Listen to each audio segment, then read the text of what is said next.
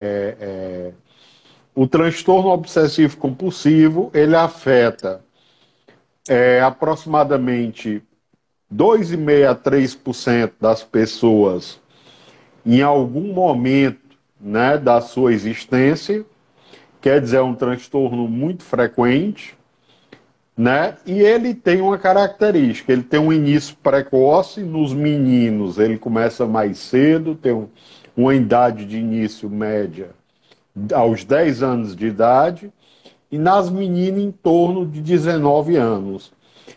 E o diagnóstico inicial, o início dos sintomas após os 35 anos é raro, né? O transtorno obsessivo compulsivo, quem tem, tem muita vergonha dos sintomas que tem. E por, essa é uma das razões, né, o estigma, para que o tratamento demore, o diagnóstico e o tratamento demore mais de uma década, às vezes. É, é via de regra, e via de regra, esses pacientes procuram o tratamento não com a deixa, digamos assim, inicial do é, toque, mas por estarem deprimidos, por terem outro transtorno, terem um transtorno bipolar ou, ou ter qualquer outro quadro, né?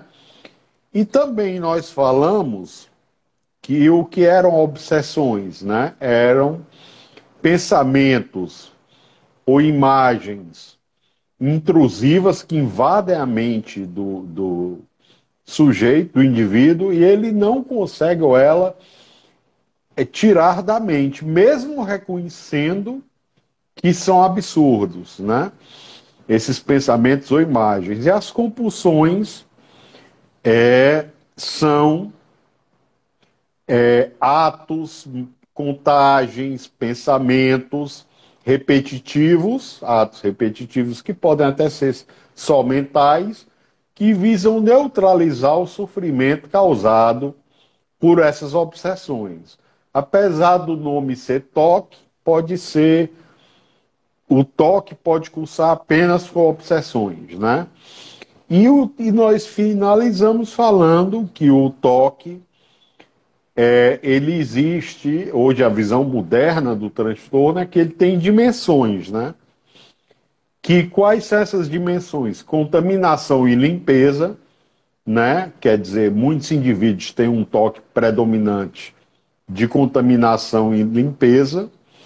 Agressão e dano, o indivíduo imagina agredindo, por exemplo, uma criança, que é um pensamento que ele jamais faria, né? E aí ele tem atos mentais ou até motores para neutralizar esse tipo de pensamento né? Nós temos ordem, simetria, contagem e arranjo, né? Que o indivíduo até tem sintomas corporais, né? De que ele tem um, um desconforto físico, que ele tem que ajeitar, ordenar, arranjar objetos para poder não se sentir, esse, poder aliviar esse desconforto físico. Né? Outros, outra dimensão são temas proibidos, tabus religiosos, sexuais. Né? Também temos a acumulação, que pode ser um problema, e hoje é um diagnóstico à parte, né? É, é, que pode gerar incêndios, chegar ao cúmulo do indivíduo acumular tanto objetos inúteis, gerar incêndio e, e ter um pro, programa, problema médico legal. Né? Então, essas são as dimensões do toque. Então, basicamente é isso que a gente discutiu na live passada, assim, um ampassant é, rápido, né? Isso, André, deixa eu só é, dar, fazer uma revisão do, de um ponto que eu acho que vai ser útil para a parte do tratamento. Né? Então, assim, a progressão do toque, ela acontece por vários motivos, né? Um deles, o indivíduo que, tem, que desenvolve TOT, geralmente ele, ele tem uma característica de ser hiperanalítico, ou seja, ele analisa muito, ele dá muita atenção a qualquer tipo de pensamento lógico ou ilógico que surge na cabeça dele. Então, de alguma forma, hoje se sabe que essa atenção consciente dada a um assunto pode aumentar tanto a frequência como a intensidade do, do, do pensamento, né, do pensamento automático. E outro ponto é que sempre que ele faz um ritual, que o ritual é como se fosse uma sugestão, ele, ele se sugere que fazendo aquilo vai evitar o problema e realmente ele vai sentir um alívio, e nós somos tarados por alívio, né? O ser humano, é, quando ele está com algum tipo de dor e ele tem uma opção inteligente, a opção de alívio, ele tende a ir para a opção de alívio. Né? né é, é, da nossa natureza. Então ele, ele acaba buscando nesse ritual alívio, e tudo que alivia, se repetido várias vezes, dessensibiliza, ou seja, o sujeito vai se habituar e ele vai precisar cada vez de mais rituais para ter o mesmo efeito de segurança. E aí o toque ele começa a ganhar uma proporção maior até transtornar o dia a dia e a vida do indivíduo. Claro que quem, quem trata toque, nós já, já tratamos alguns casos juntos, é normal que exista uma fase de melhora e uma fase de piora espontaneamente. É como se o toque ele tivesse essas ondas e pode dar uma falsa sensação de controle para o sujeito ou de que eu não preciso de tratamento porque eu estou bem. Então, a personalidade normalmente que predispõe o indivíduo a desenvolver o toque são pessoas mais controladoras, que têm uma dificuldade grande com o próprio erro, com a falha, né? tem essa necessidade de controlar, né? perfeccionista, não lida bem com incertezas, que é uma característica humana, né? se angustiar com as incertezas, mas alguns pontos, é, é, aquele sujeito é mais sensível emocionalmente, e naquele ponto é de onde pode brotar o toque. Então, normalmente, a obsessão do toque tem uma relação muito próxima com os esquemas cognitivos ou a sensibilidade do sujeito. Né? Então, ele surge como uma superproteção de uma área muito sensível. Né? Vamos falar um pouco mais disso no, no tratamento. André, é isso. Eu queria lhe convidar para iniciar esse, esse bate-papo sobre o tratamento do toque. Certo. E aí depois eu volto. Vamos. Então, é, a gente começa com. A, de, quando a gente fala do tratamento do toque, a gente fala sempre do tratamento combinado, né? É, farmacológico e com terapia cognitivo-comportamental, né? O que é que nós temos de tratamento farmacológico, né? As drogas de primeira linha para o tratamento do toque são os inibidores seletivos de recaptação de serotonina em altas doses, em doses bem maiores que a gente usa muitas vezes para tratar a depressão, do que usadas para tratarem a depressão. Né? Essas medicações, juntamente com a terapia cognitivo-comportamental, é, alivia satisfatoriamente os sintomas em até 60% dos indivíduos com toque, né? E é claro que essas medicações existem outras estratégias farmacológicas, né? Quando o paciente não responde aos inibidores seletivos de recaptura de serotonina, há outras estratégias por exemplo, associar um antipsicótico atípico, trocar por clomipramina, que é um antigo antidepressivo, que tem uma eficácia extraordinária para o toque quando este não responde, né? E todas essas estratégias farmacológicas têm que ser discutidas com o paciente, né? Para tentar entender né, é é, é, é, é, tentar entender quais são os riscos e benefícios que o paciente topa é, passar, né? Então é uma decisão compartilhada na medicina, né?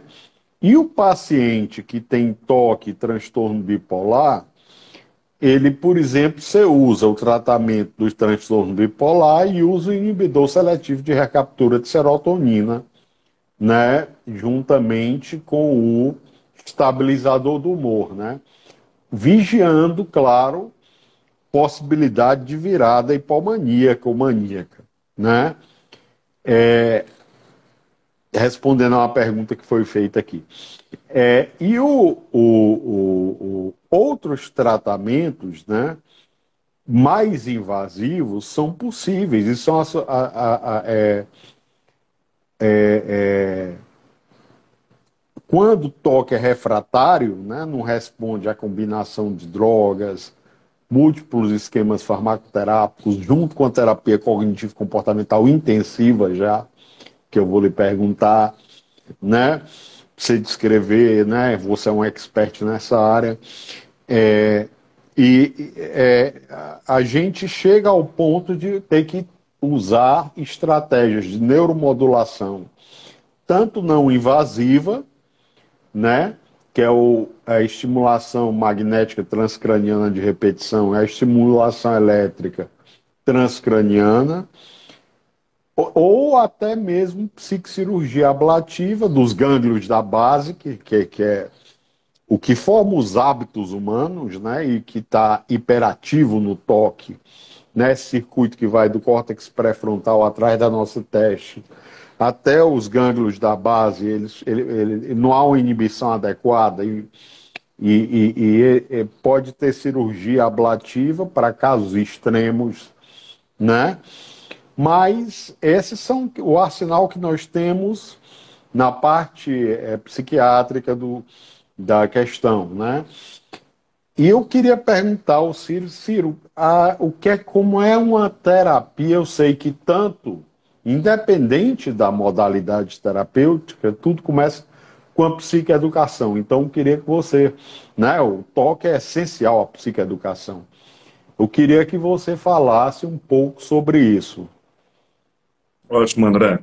Ah, chefe, assim, o, o, casos de toque são bem diferentes um do outro, tanto em conteúdo como em formato, né? Então, a terapia cognitivo-comportamental, ela trabalha mesclando estratégias de uma linha cognitiva com estratégias comportamentais. E para cada caso, é, é, se desenha um tratamento. Não existe uma fórmula para nenhum caso, quanto mais para o toque. São casos tão diferentes um do outro, né? Então, assim, alguns casos nós focamos mais na, na, na, parte cognitiva, outros mais na parte comportamental. Depende muito também da, da história de vida do sujeito, quanto ele já se trabalhou. Alguns pacientes já chegam bem terapeutizados, né, com nível de entendimento e de racionalização muito elevados, e aí já pulamos algumas etapas e partimos para um método de, de, de mudança mesmo do, do toque. Né? Então, a psicoeducação ela é a base de todas as terapias de qualquer caso, na terapia cognitivo-comportamental, que é a nossa especialidade. E a psicoeducação nada mais é do que educar, ou seja, dar conhecimento ao paciente que seja um conhecimento que tenha a função de terapeutizar, de gerar resultados na terapia. Então, não é simplesmente indicar um livro um filme, é você é, é, ter a cautela de personalizar aquele, aquela informação para aquele caso. O paciente de toque, por ele ter um perfil é, de um ansioso obsessivo, é um paciente que uma palavra maldita pode gerar nele uma crise e a evasão da terapia. Né? Então, tem pacientes muito sensíveis, e às vezes você passa um filme, um livro e é mal interpretado. Então, a psicoeducação ela, ela vai explicar o básico, né, como a cabeça dele, como um ser humano reage às coisas. É importante ele entender é, essas duas fases da reação humana, né, a fase automática. Nós somos animais que precisamos ser rápidos e inteligentes. Só que a rapidez deve vir antes da inteligência. Então, essa primeira fase da nossa reação, que a gente pode chamar de o automático, né, ou uma, uma reação impulsiva, ela, ela, é, ela é bem controlável. Então é bom ele entender o que é que vai vir, o que é que não tem como controlar, e ele tem que se preparar e dedicar a energia dele na área que dá para fazer alguma coisa. Então, é esse, esse, primeiro impacto do automático na nossa vida, essa primeira fase, a fase 1 da reação, ela é blindada, ou seja, se a gente bater de frente nela, com questionamentos, evidências, não tem muito resultado. A melhor coisa a se fazer com essa estrutura que é blindada é tirar dela a comida dela e deixar que ela afunde. Né? Então, assim, seria uma explicação no nível mais didático, mas seria mexer na área onde somos livres, né? é, é não, tirar tudo que reforça esse automático para esperar que ele afunde no grande balde dos padrões, né? E que ele fique lá no fundo. Lembrando que é. todo ritual, né, todo padrão, ele afunda, mas ele pode retornar, né? Como um, um alcoólatra, como ele pode retornar e o sujeito, pelo resto da vida, ele tem que saber que ele tem que estar atento a não a não, vamos usar uma palavra, não brincar com ter superstições naquela área ou, ou, pequenos rituais, porque pode vir um super padrão. Você ia falar, André? Ia, é porque a psicoeducação no toque, é, por, por definição, a psicoeducação deve incluir os familiares. Mas no toque existe um fenômeno, né? É, bem descrito na literatura e na nossa prática, que é a acomodação familiar. Né? que é quando os cônjuges ou os pais se envolvem nos sintomas do paciente. Por exemplo, uma paciente que tinha mania de limpeza, questão da limpeza e contaminação, e que a mãe lava diversas vezes as calcinhas da paciente, as roupas íntimas da paciente, né? Então a mãe ela é um reforço positivo ao, ao transtorno, né? Então, a importância de incluir os familiares nessa, nessa psicoeducação, né? É para ter melhor resultado. É, né? Normalmente, André, diante de uma pessoa que nós amamos ou temos carinho, é difícil ver a pessoa sentindo uma dor, uma dor forte, pedindo nossa ajuda e a gente não puder ajudar. Né? Então, muitas vezes, é, é os familiares cedem para gerar esse bem-estar mas toda vez que cede e gera esse alívio, esse bem-estar, se reforça todo o processo. Né? Então você só está jogando o problema para frente. Claro, é muito fácil para a gente falar porque a gente não está no olho do furacão. Mas a psicoeducação da família, e principalmente orientar a família na hora que as estratégias de mudança começarem a ser implementadas, é importante até para a família não, não estranhar os novos movimentos do paciente. É bom que a família ajude, colabore, não estranhe. E, e, então, assim, eu, eu vou, vou, fazer um desenho de famílias e estratégias de técnicas para a gente imaginar que todo, não existe uma sequência técnica, mas existe uma grande mistura. A psicoeducação é a base, é importante o paciente entender sobre o problema dele, é importante ele entender sobre a reação humana, é importante ele entender que as mudanças devem acontecer mesmo que ele não esteja motivado ou sob muita pressão. O melhor momento de tratar toque não é na crise, o melhor momento de tratar o toque é quando a crise passa, mas normalmente se perde esse mobilizador que é o sofrimento. O sofrimento, às vezes, o paciente é mais colaborativo, mas ele está com o cérebro mais sensibilizado. Então vai ser uma briga um pouco mais forte. Né? E, e, a nossa função é dar para o paciente todas as estratégias e técnicas para, de forma mais confortável possível, ele poder desfazer esses padrões que ele desenvolveu durante a vida, ok? Porque quando se pensa em tratamento de toque, historicamente se pensa em exposição, né? Botar o um, um indivíduo de frente do, do, do temor dele, disparar a ansiedade e ele ter que suportar aquilo de cara, ele ter de suportar a ansiedade até que a ansiedade ceda de forma tão repetida que ele se habitue. É um tratamento que tem sua eficácia, mas é um tratamento que hoje existem várias outras estratégias que geram menos dor e que são mais completas do que essa. Então, hoje a ciência ela, ela luta por buscar estratégias menos dolorosas, até para não diminuir a evasão e o paciente poder gerar. Então, assim, é, geralmente, casos de toque, não, você não consegue uma boa remissão dos sintomas, um bom tratamento, só e somente só com evidências e racionalização. A maioria dos pacientes já chegam com a ideia, a maioria, de que o pensamento é irracional, que é um medo que surge. Então, assim, ficar racionalizando isso, você vai, é, é importante racionalizar até o ponto que aquilo já não já tem que pular para outra etapa.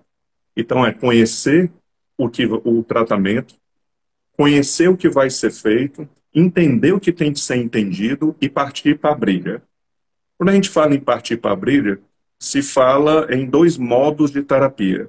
Esperar que o toque aconteça para eu impor minha nova reação ou tentar provocar o disparador do toque. E, parece uma ideia até sádica do terapeuta, e não é. Na verdade, quando você provoca arbitrariamente, de forma voluntariosa, um disparador, ele normalmente solta um automático muito leve, muito afilhotado, muito pequeno. Então, assim, a, a forma menos dolorosa de se mudar um padrão é você se preparar tecnicamente, se sentir seguro e de forma muito bem controlada, até dentro da terapia, fazer algumas provocações dos disparadores para somar uma, uma, uma sequência de vitórias. Parece muito mecânico, mas na terapia isso acaba fluindo. Então, André, é, é o, o automático... Eu só queria ele... acrescentar depois a terapia, né, porque a terapia cognitivo-comportamental ela não é disponível em todos os lugares, né, infelizmente. Claro. Né, é, é, é, é e nós temos hoje estudos né, é, mostrando uma eficácia, claro, com menor adesão. Né? Tem sido feito esforços para aumentar a adesão terapia pela internet, né? Com um terapeuta ou sem um terapeuta, né? Para o toque. Perfeito. Queria André. que você comentasse. Ah, ah, André, eu vou finalizar aqui só um raciocínio e aí nós, nós entramos nesse, tá bom? Ah, então, assim, após a psicoeducação, que aí pode ser feito pela internet, você pode usar apresentações, você pode enviar documentos em PDF para o paciente, pode enviar vídeos, áudios. A, a, a, vida digital ela trouxe essa vantagem da gente poder é, antecipar informações para o paciente e ele aproveitar melhor ainda o tempo na terapia. É, isso, isso foi um grande pulo né, da terapia online. Então, depois que a psicoeducação está bem feita e o sujeito já está ciente de que ele tem estratégias, é, cria-se um, uma, uma, uma ideia de partir para cima. Mas quando o paciente estiver confortável com isso. Não tanto, mas a gente consegue. E aí se inicia com a breve racionalização. Por que a palavra breve? Porque a racionalização, se extensa, ela pode é, é alimentar o assunto na cabeça do indivíduo. Então, é uma racionalização de identificar. É um paradoxo é, é importante o paciente fazer uma lista de situações que ele acredita que vai disparar obsessões. É importante ele ter conhecimento desses disparadores, né? De eventos que costumam acordar o toque. Então, quando ele começa essa, é, eu vou falar claro por cima, quando ele começa essa exposição, é, essa experiência com, é, de provocar, ele faz essa breve racionalização identificando, ó, essa é uma situação que minha cabeça não funciona bem e eu não vou confiar nela. Então, assim, a, a grande sacada da evolução humana é você saber onde sua cabeça não é muito confiável na, nas sugestões ou no, nos automáticos. Isso não é fraqueza, é simplesmente humildade de dizer, nessa área eu tenho um padrão que eu não devo confiar muito na minha cabeça. Esse, é importante começar por aí. Ou identificar, existem memórias que estão afetando a minha forma de ver essa situação, é, a minha forma de perceber esse evento. Está, de alguma forma, inconscientemente tentando confirmar algo que eu já acredito sobre mim, sobre a vida, sobre as circunstâncias? Será que minhas sensibilidades emocionais estão sendo atacadas ou ameaçadas que justifique assim uma distorção de pessimismo e exagero? Ah, até que ponto a minha vontade que eu estou sentindo agora, na hora da crise, é uma vontade legítima minha ou uma vontade da, da minha cabeça do momento? É, então é importante, às vezes, separar o que é vontade automática do momento de uma vontade legítima do sujeito. Porque na hora, a vontade dele vai ser o alívio. E antes do, do, do, do, momento, a vontade dele vai ser o tratamento. Então, essa vontade pode ficar um pouquinho incoerente, assim como a lógica dele. A inteligência, ela não é nossa. A inteligência, eu brinco, é um serviço. É um serviço que trabalha para os nossos projetos de vida, mas ele dedica, ele, ele tem um cliente principal, que são as demandas do cérebro, a fome, o desejo, o tesão, a raiva, a ansiedade, a depressão todas essas demandas emocionais maiores sequestram a razão, o raciocínio, para resolver essa demanda. E depois que essa demanda é resolvida, parece que a inteligência é cuspida do cativeiro e o sujeito toma conta do que fez e se arrepende. Então, assim, nós não podemos esperar que a razão, a inteligência daquele indivíduo, na hora de uma crise de toque, esteja aberto a nos ajudar muito. O ideal para casos de toque é preparar o sujeito e predeterminar como ele vai reagir quando aquilo for disparado. É melhor do que arriscar deixar ele na hora decidir o que fazer. O ser humano é um bicho, André, que pode predeterminar suas ações. Isso é importante para nós. Né? Então, assim, na hora, minha inteligência não vai estar muito do meu lado. Eu vou predeterminar o que eu vou fazer. Vou fazer autoinstruções, que são ordens duras, firmes, inflexíveis do que eu vou fazer. Né? Entenda, sempre que eu abrir para uma negociação racional, a chance do impulso ganhar é muito alta. Então, aquela frase não negocie, faz, não pensa, faz, é uma frase baseada nessa teoria da autoinstrução, essa ordem dura que os técnicos usam em times, né, essa firmeza, essa certa grosseria que faz com que a atenção do cérebro se volte para lhe ouvir. Saia daquele redemoinho obsessivo, ruminante, e lhe escute. E aí surgem as técnicas supressivas, são técnicas que algumas pessoas podem ter algum, algumas ressalvas, mas são técnicas, se bem feitas, muito eficazes, que são ensinar o paciente que a árdua tarefa no toque, de ele conseguir suprimir ou, ou, ou, desprezar ou tirar o foco daquele pensamento. Não é simples, é uma técnica de médio prazo. Ou seja, o paciente, depois de dias ou semanas, ele vê sim uma redução de frequência e intensidade das obsessões, mas não é uma técnica de efeito imediato, rápido. A supressão cognitiva, junta com todas as outras técnicas, é muito bem, é, é assim, é, é para mim é imprescindível um, resu resultado bom em toque. E aí, claro, vem distração para ajudar essa supressão, né, para ocupar esse vazio deixado pela supressão. E, e fisiopostura, ou seja, tudo isso influencia. Só para finalizar aqui a minha, a minha explicação, depois que uma emoção entra e começa a ciclar em nós, um automático é ativado e ele fica ciclando em nós, nós podemos sim fazer movimentos para que esse ciclo seja interrompido o mais breve possível. E um desses movimentos é construir um contexto, tanto interno como um contexto externo, que seja uma estimulação opositora ao que eu estou sentindo. Então, se o sujeito se preparar, tanto a fisionomia, postura, atividades, estímulos ambientais, que isso aí já é trabalhado há mais de 150 anos em dessensibilização sistemática, né? utilizar estímulos prazerosos, existe uma série de estratégias que podem ser preparadas para que esse indivíduo não tenha que sofrer durante essas exposições e essas vitórias da nova reação. E aí tem as estratégias comportamentais, que são muitas, mas a junção de tudo isso, é, bem explicado, bem treinado, torna o tratamento de toque algo é, possível. Não é rápido, ah, depende do paciente, o paciente já vem com uma, uma, uma bagagem muito grande terapêutica e ajuda bastante. E tem pacientes que negam e têm um toque, então se demora um pouco mais. André, chefe, na minha parte de, de terapia cognitivo comportamental, hoje eu quis dar ênfase a, a, a, uma, parte menos, menos falada, que é dessa parte de estrutura técnica, né, essa combinação de técnicas. Mas a, a TCC é uma terapia muito é, indicada, existem outras, né, a terapia positiva, tem a, as terapias cognitivo-comportamentais, de maneira geral, são muitas. Todas têm sua particularidade funcionam melhor em determinados tipos de toque. Mas, chefe, é isso. Eu queria lhe ouvir também em relação à psicoterapia. Você é um colega psicoterapeuta é. cognitivo-comportamental. E, e aí a gente vai finalizando eu, o assunto. Eu, eu acredito que, que é, até para ter adesão à terapia, a farmacoterapia pode ser muito útil no início, a psicoeducação, né, como nós comentamos, né, é, trabalhar a acomodação familiar.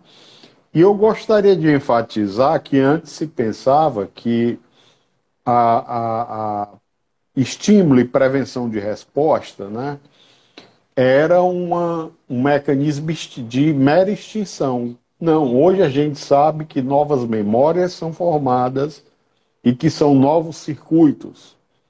neurocircuitos cerebrais que são formados quando o indivíduo é exposto às várias técnicas de terapia cognitivo comportamental, em especial a exposição e prevenção de resposta no toque, isso é bem demonstrado, né? Então isso. era basicamente isso que eu queria complementar